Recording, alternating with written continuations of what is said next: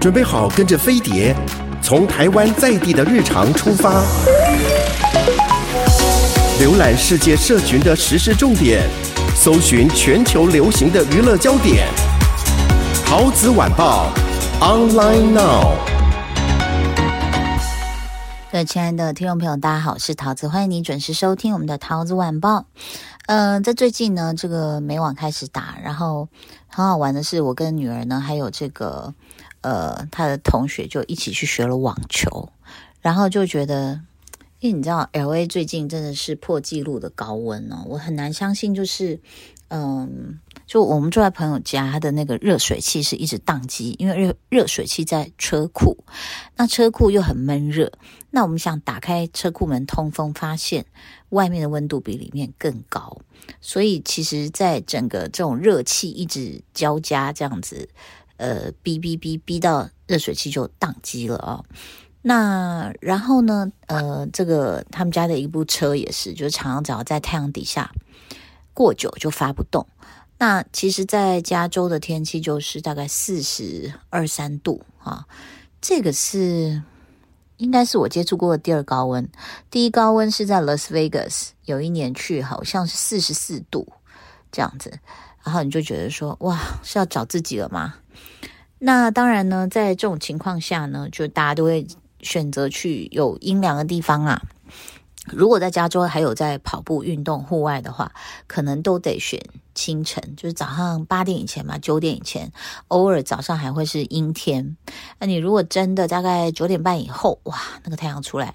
你知道是很不可思议的是，你在阴凉处，就是在车上的时候会一直被晒到某些角度，然后你下车之后啊，你的皮肤是会刺痛的，就好像 就是你曝晒在太阳下，就是比如在垦丁啊这样子、哦，晒了一天那种刺痛感，这样。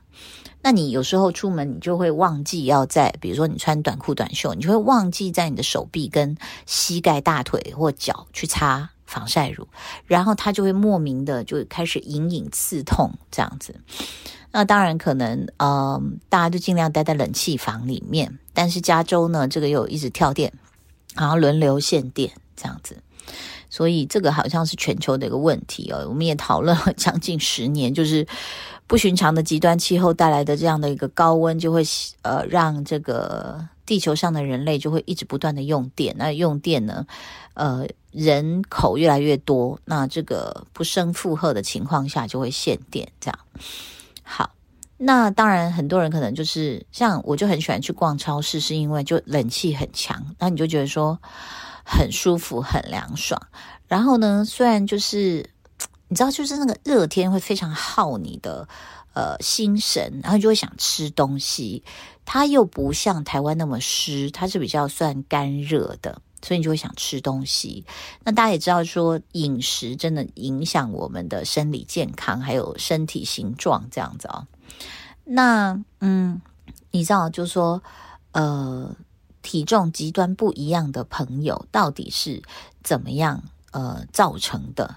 这个如果说交换饮食，你跟某个瘦子，比如说你你是比较丰满的那一位，你跟某个瘦子去交换。饮食，那是不是就能够达到对方的身材哦？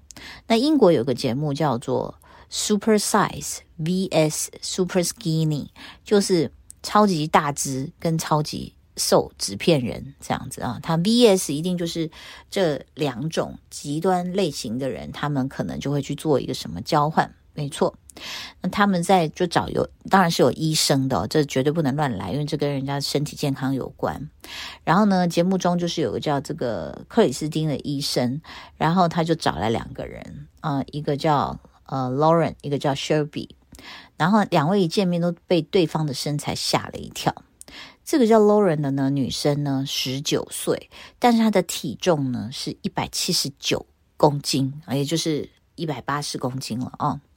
那他每天都是吃很油腻的这些 fast food 啊，就是垃圾食物啊。饿了就吃汉堡、薯条，渴了就喝碳酸饮料。那一天吃三顿不够，就吃五顿。哈，这个其实我觉得这个可能他身体机能是有点不平衡了。那心情好的时候呢，这个 Lauren 就会胃口大开，不停的吃；心情低落的时候呢，他也会就通过食物来这个减缓自己的压力。他说有时候他吃到觉得已经很恶心了，可是他也停不下来。所以这可能不止不只是生理上，可能心理上也有疾病这样子。然后呢，她十九岁嘛，那她的起居要靠她的丈夫。哦，她有一个三岁的女儿叫 Jessie，就是她甚至没有办法陪她的女儿玩。然后呢，事实上她看着镜子也自己自己是觉得很难过，一百八十公斤哦，那我我看我自己都有点难过了。她最想穿的就是那种你知道吗？就是连身裙，但是她根本没有她的 size，然后也没有勇气。然后呢，另外一个是二十岁的 Shelby，他是另外一个极端，因为呢，哇，这英国他找来这两个都是好年轻就结婚了。这个二十岁的女生呢，孩子才出生五个月，所以她要这个。要忙很多事情，孩子饿的时候要优先给小孩喂奶，然后自己已经没有时间吃饭，就拿几片吐司，就一整天大概只有吃吐司，就抓顺手抓比较快这样子哦。所以久而久之呢，他的身形是越来越消瘦，甚至对食物都提不起提不起兴趣。然后他去买新衣服的时候，才发现成年女性的衣服他都撑不起来，所以他只能去童装区。那刚刚那个 Lauren，我们说他的体重是一百七十九，那这一位 Shelby 呢，他一称，大家发现他只有三十八公斤。其实我们演艺圈蛮多这样的人啊，就是已经是成年人了，但只能穿童装，就是三字头的这个公斤数。那所以事实上过瘦，大家也是非常的担心。那不同的饮食习惯跟相反的食物爱好，所以他们的体重就两个极端了。所以他们两个其实都有一个共同的希望，那是什么呢？就是改掉不良饮食习惯，拥有一个健康的身材。所以呢，这个医生就说：“好，那我了解你们两个人生活方式，就决定先让他们做一个实验，就是交换饮食一周啊。那短短七天，到底能改变什么啊？”我不知道你，你先听到这里，然后你你看到他们的菜单，你有什么想法？就是你会愿意去呃连续七天一直吃呃所谓的呃素食，然后很油腻、油炸的汉堡的薯条，然后碳酸饮料，那？就算你觉得恶心，还是要把那一大盘都吃完，你做得到吗？我记得很久以前史丹利有做过这个实验，好，好像就一直吃那个呃那个黄金拱门的那个食物，连续这样吃，他不知道吃到第几天，他就已经快受不了嘞，就是觉得相当的恶心这样子，所以。到底他们交换会有什么样的一个结果呢？我相信大家是非常好奇的哈。第一天早上，那个最那很瘦的 Shelby 呢，就拿到了一份让自己觉得哇，他他吓傻了。那个早餐呢是非常特别，有香肠、培根、薯饼、厚面包，就是热量炸弹。然后那个超瘦的女生呢，她就拿到第一天早上早餐，就是我讲的香肠、培根、薯饼、厚面包。你知道，其实老外这个早餐很不。很不健康，因为很多油，而且反式脂肪。哈，那其实这些就是那个一百七十九公斤 Lauren 他天天吃的东西。就这 Shelby 呢，就挑起煎蛋吃了几口就非常痛苦啊，因为他说太油了，他实在是没办法吃。然后坐他对面就是那个大只的 Lauren，他就拿到了 Shelby 的早餐一片面包，那他就。很勉强的，一边咬着面包，一边咽口水哦。他也让他们这样互相看，我觉得真的是蛮残忍的哦。因为对那个瘦子来说，这个油腻的早餐确实是呃，这个 Lauren 他眼中的这个黄金早餐这样。所以他们在同一张餐桌上，两个人交换了这个早餐，其实两个人都吃得蛮想哭的这样。啊，好不容易到了午餐呢，饿了大半天的 Lauren 呢，只得到了一杯水。因为呢，这个对方那个很辛苦的 Shelby 就是带小孩，根本连吃饭时间都没有，所以他只喝一杯水，那就会忘，就会跳过午饭呐，因为他真的太忙了。然后呢，他说，呃，这个大只佬拿到以后就说，没想到他真的什么也没有诶，午餐。那刚刚不是说那个瘦女生拿到了这个。呃，对方的午餐，她中午就是吃两个巨大的 cheese 洋葱三明治哦，里面那个 cheese 我觉得还蛮厚一片的，而且不止不止三片这样子。那我这样子就是四片吐司哦，里面真的是厚厚的 cheese 这样。然后呢，这个 Shelby 会觉得腻的想吐，然后对方那个大只佬只能喝水，就饿得气若游丝。你知道，真的这个最残忍，这个节目最残忍就是说，他们两个必须面对面，然后看着对方的。食物跟就是属于自己本来的食物，然后终于熬到晚上了，Lauren 总算可以吃了，但 Shelby 准备的只有一小片 cheese 面包。哈，那这个瘦女生又拿到那个大大号女生的高热量快餐，两个 cheeseburger 跟一大盘的薯条。你知道那个盘就是我们大概家常菜这样会，呃。一尾鱼的那样大的餐盘，然后尖尖的一大盘满的薯条，这样子。后来呢，这个 Shelby 终于爆发，就对 Lauren 说：“快餐真的很垃圾，我真的觉得你不该只吃这些。”Lauren 也饿得受不了，就说：“你吃的这一点点没比我好到哪里去。”那到第二天呢，这个医生就把 Lauren 去，就是大只的这个 Lauren，一百七十九公斤 Lauren 带到一个小屋子，这什么小屋子啊？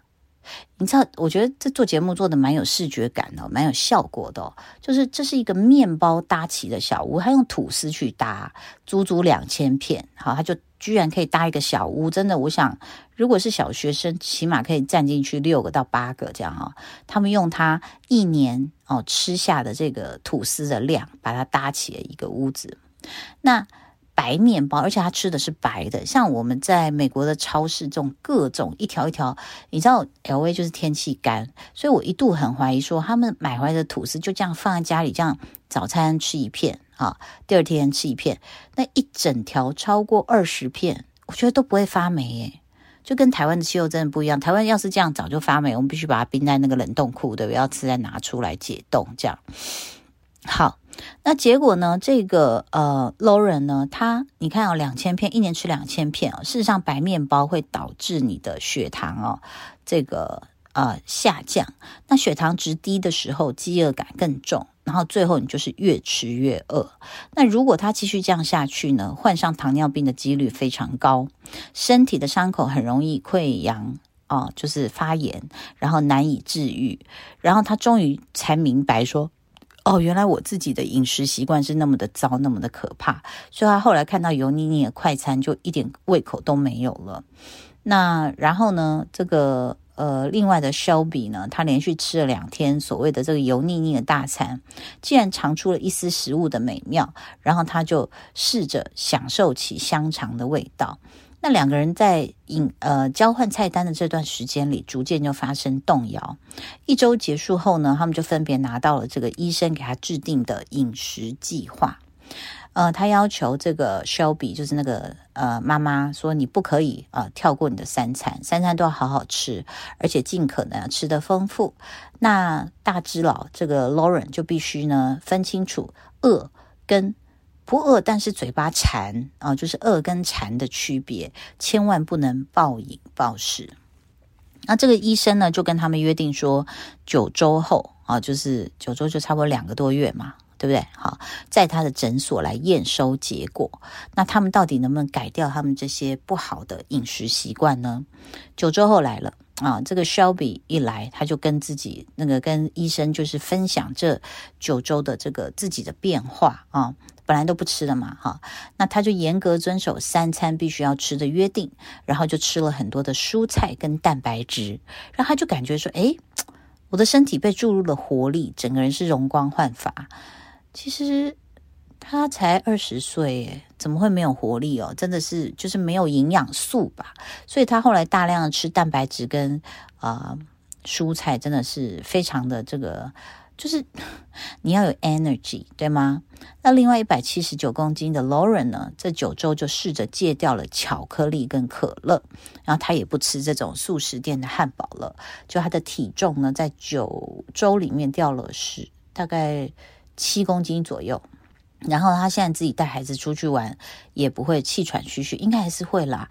一百七十九公斤减七公斤，我们算宽一点就差不多他一百七十公斤嘛，这样子啊、哦。然后他就自己又去买了一条自己最爱的这种连身裙，他觉得他可以穿上了，然后他也觉得他有了美丽的可能，然后也让家庭关系得到了改善。哦，那 Shelby 呢也试着将自己的需求放在第一位，而不是为了家庭、为了小孩就自自己一直让步，然后连吃饭的时间都没有了。所以表面上看，他们改变的只是不良的饮食习惯，那事实上呢，这个改变对两个人来说都意义重大，就是让他们的生活走上正轨，有了新的希望啦。所以呢，这个结论就是健康胜过力量与美貌这样子哦，嗯、其实这个饮食习惯，我相信这个现在的传播媒体，大家听到很多，不管 podcast 啊、电视节目、广播节目，都会不断的告诉大家，就是呃，一定要均衡，然后呢，不要恶性的减肥。那我觉得极瘦或极极度的这个 super size 都是不太好的，请大家注意你的饮食健康好吗？不过其实每一个时代对美的这个标准真的不太一样啊。我们从很多的这个艺术作品里面哦，这个比如说。呃，达文西的这个维特鲁威人里面哦，这个呃完美的人体，其实，在过去文艺复兴时代哦，其实呃画家鲁本斯他觉得就是有点肉肉的。不是不是丑的，反而是流畅优美，散发着青春跟生命力的气息。为什么？因为那个年代瘦弱的身体代表你贫穷、疾病跟衰老，甚至是精神与道德上的不足。那饱满的身材呢，在画作里呢，就是呃有感官上的愉悦，也是一种他们认为是稳定秩序的表达。那当时的人呢，个个都是吃货，就很会吃哦。呃，从不在意热量啊，就比如说像是奶油啦、奶酪啦、哦糖渍、栗子啊，世界各地的进口水果，一日四餐，然后在走路的时候也会边走边吃。用那个时代的人来说，就是他们的话来说，就是丰满的身体是对丰收的感恩赞美。那还有一幅画叫《三美神》啊，象征着世间美好事物的三位女神赫拉、雅典娜跟维纳斯，都用柔软的玫瑰色皮肤跟丰腴的身材呈现，而且她们呢，这皮肤布满了不规则的皮下脂肪。事实上，这画家是故意给他给这些女生画上了橘皮组织，就是我们讲的橘皮组织。